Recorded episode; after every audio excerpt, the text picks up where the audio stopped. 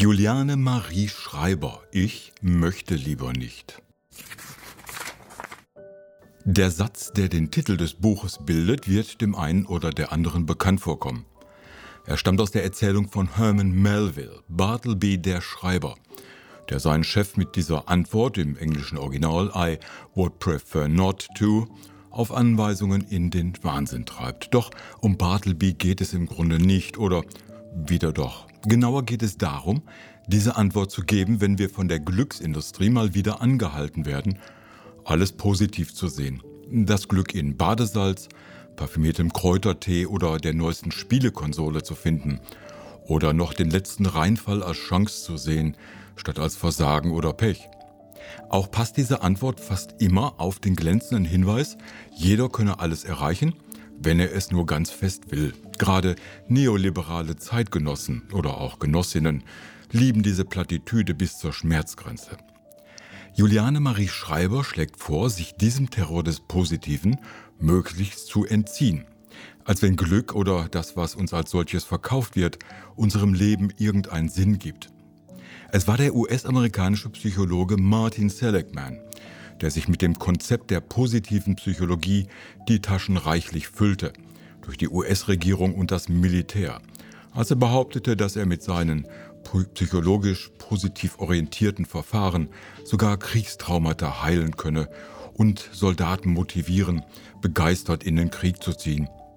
Aufgegriffen hat das auch schon früh die Industrie, als sie suggerierte, sich mit diesem Waschmittel oder dieser Zigarettenmarke Glück kaufen zu können. Als wäre Glück wirklich eine Bereicherung oder ein Lebensziel. Mein erster Gedanke dazu waren die blöden Sprüche an Depressive. Sie sollten doch nicht alles so schwarz sehen und positiv in die Zukunft blicken.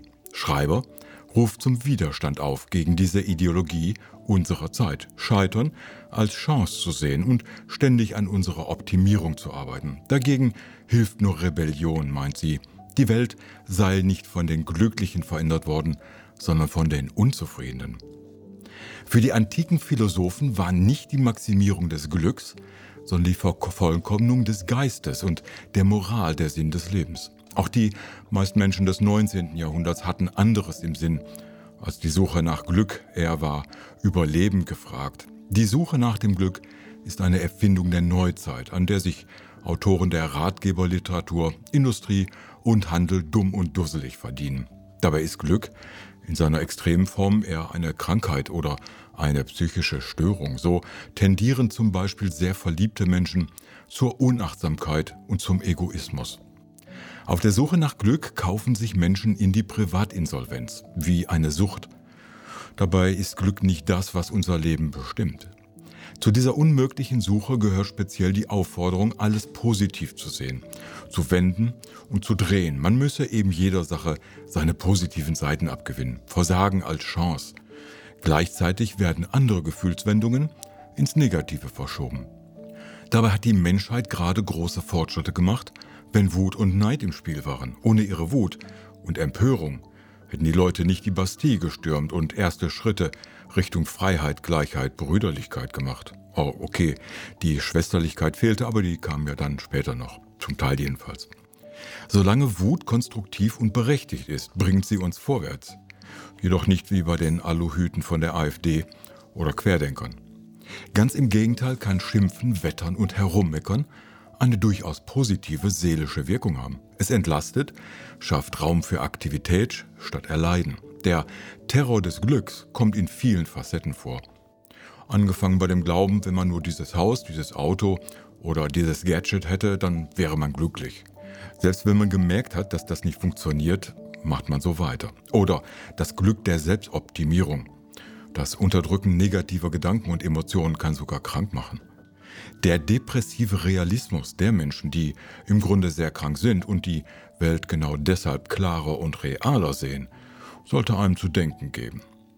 So fräst sich Schreiber durch die verschiedenen Arten des Glücksterrors, den uns besonders die bescheren, die am meisten daran verdienen. Dagegen hilft, so Schreiber, nur Rebellion. Schimpfen ist Ausdruck gelebter Freiheit. Ohne Schmerz gäbe es keine Kunst und Wut ist der Motor des Fortschritts.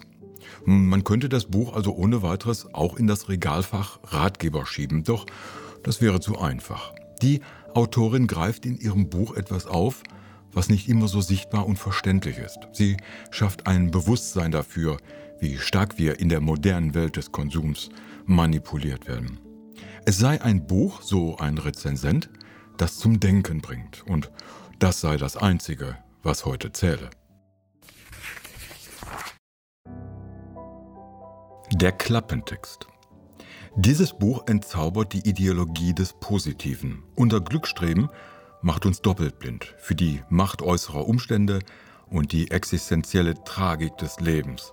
Statt die Verhältnisse zu verbessern, ändern wir bloß unseren Blickwinkel auf die Welt. So werden wir egoistisch und ignorieren die Nöte der anderen. Dabei ist der Glücksrausch eigentlich eine psychische Störung und Optimismus nur ein Mangel an Information. Während Glückliche zur Selbsttäuschung neigen, sind melancholische Menschen kritischer und mitfühlender. Die Haltung des Nein macht uns autonom. Wer in einer Kultur des Überangebotes, der ewigen Ablenkung und der Selbsttäuschung ein selbstbestimmtes Leben führen will, muss viel öfter Nein als Ja sagen. Mit anderen Worten, ich möchte lieber nicht.